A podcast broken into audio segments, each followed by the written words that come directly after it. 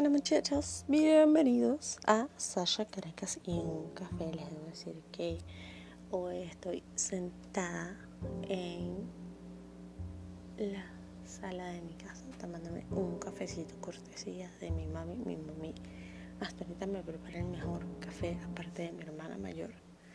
Entonces es una delicia tener un café.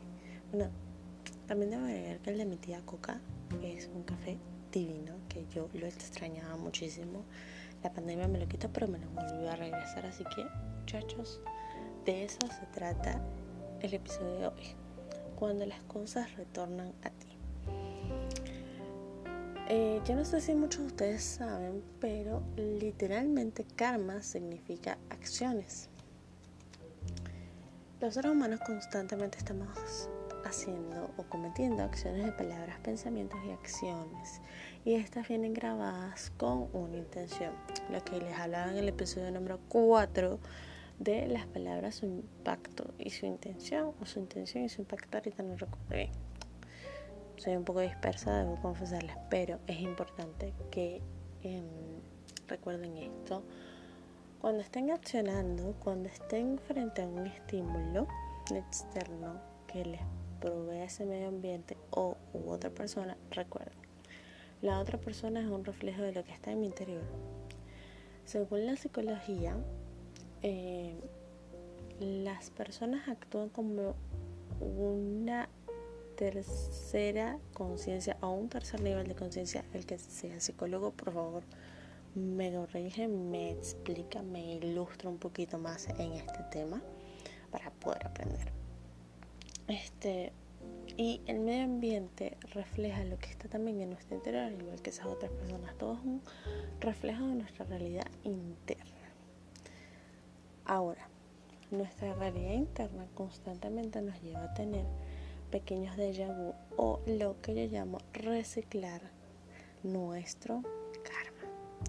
Muchas veces, muchachos, nosotros simplemente queremos quedarnos con las situaciones porque ya sabemos cómo son ya sabemos cómo manejarlas, cómo torearlas, cómo decir, mm, bueno, a pesar de todas estas desavenencias que pueda tener, yo me siento cómodo porque puedo manejarlo así, así, así, así, y así. Resulta que no, muchachos, muchachas, no se queden, por favor, con las situaciones ya que son perfectamente reconocibles. Transmigren esas situaciones. Como les dije en el episodio anterior, iniciamos un nuevo año astral que de hecho este, estuve leyendo varias cositas muy interesantes con el inicio del nuevo año astral. Y bueno, todas van a ser orientadas hacia esa perspectiva de cambios. Y eso es lo que debe hacer constantemente el ser humano, cambiar, migrar sus acciones, sus palabras, sus pensamientos.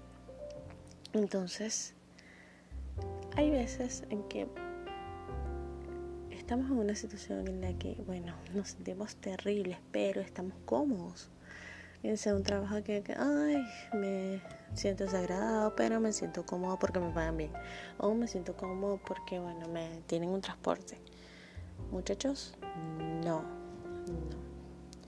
O también pasa que terminamos con una persona y luego cinco o seis años después la persona vuelve a nosotros. Entonces, nosotros tenemos que mirar muy bien con detenimiento qué está pasando en mi interior, por qué están pasando esas cosas en mi interior, el cómo suceden, el cómo se dan, el, el, el, cómo está mi vida que yo estoy atrayendo a todas esas situaciones para que se manifiesten es importante.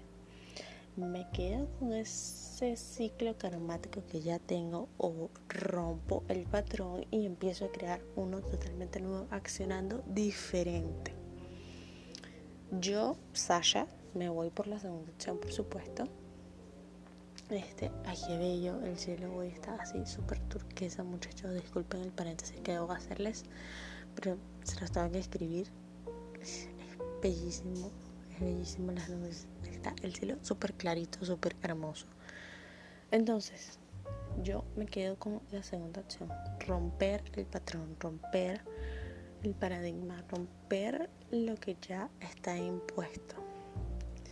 Pero también tener apertura al mismo tiempo y reconocer que si eso está regresando a mí es porque me está enseñando o mostrando cosas que debo seguir trabajando internamente, debo seguir superando o que ya superé y que esa persona vuelve en mí para, para, para ser de termómetro. Esto fue todo por hoy muchachos en este quinto episodio. Disfruten. Bye.